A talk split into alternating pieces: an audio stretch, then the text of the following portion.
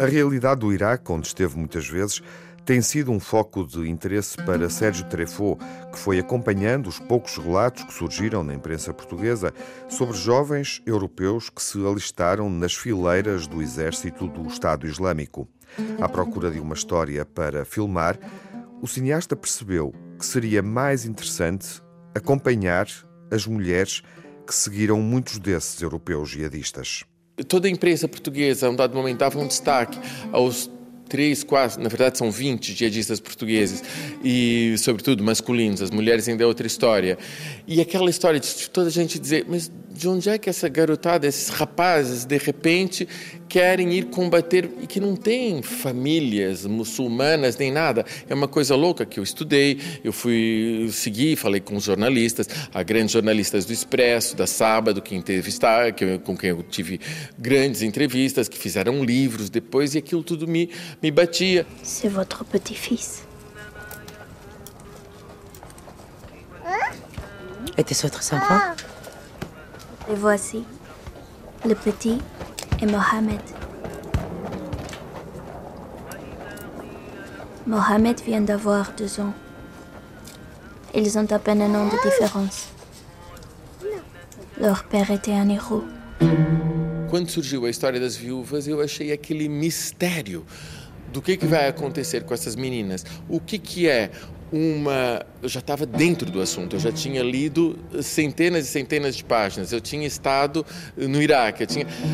E eu vi, mas o que, que, vai, o que, que é a história de uma menina que aos 20 anos tem um futuro que não sabe o que é pela frente, que aos 17 fugiu de casa para se casar com uma espécie de Rambo que a fez sonhar e a fez converter e agora tem duas crianças, está grávida, está num, num, num, campo de prisioneiros e tem em frente um tribunal. O que, que é isso? Isso me, me interessou muito. A carreira de Sérgio Treffaut está recheada de obras documentais como Lisboetas, A Cidade dos Mortos, Alentejo, Alentejo ou Paraíso.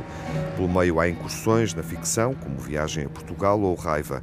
No caso de A Noiva, o filme começou por ser uma investigação no território, mas a ficção acabou por revelar-se a opção certa para explorar uma dimensão mais silenciosa. O, documentário era o, o, o propósito da questão da, da, imprensa e eu, eu entrevistei e filmei em Bagdá não sei quantos eh, pessoas de televisão, de imprensa e de rádio, sobretudo de televisão e de imprensa, rádio menos. E, e, isso era uma coisa que me interessava mais do ponto de vista da, da recolha de informação. A história das meninas, eu tinha consciência da impossibilidade de chegar perto. Uh, por exemplo, quando eu estava ainda numa fase, já tinha escrito um primeiro guião e estava uh, no Iraque fazendo pesquisa complementar. Eu percebi que era impossível entrar nas prisões onde eles estavam. Eu tive a sorte de estar no último campo de prisioneiros uh, do Daesh em Mossul. Mas e depois as coisas eram eram não, não é eu, eu achava que o que me interessava era uma interioridade. Neste filme, Joana Bernardo, uma jovem de 21 anos, estreia-se como atriz no papel de Bárbara mulher que tem dois filhos, está grávida do terceiro e aguarda pela decisão das autoridades iraquianas sobre o futuro dela depois do Daesh ser derrotado.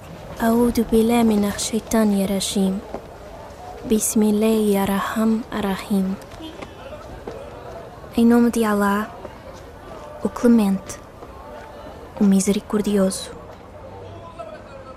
Allah não impõe a ninguém uma responsabilidade maior do que as suas próprias capacidades.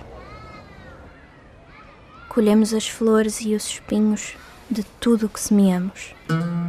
O filme foi rodado num campo de refugiados vítimas do Daesh e depois da derrota do Estado Islâmico no Iraque. A noiva permite ver além dos casos que chegaram às manchetes da imprensa. Sérgio Treffaut evita o sensacionalismo e dá dimensão ao silêncio e à reflexão, nunca se posicionando num dos lados da história. Thank you.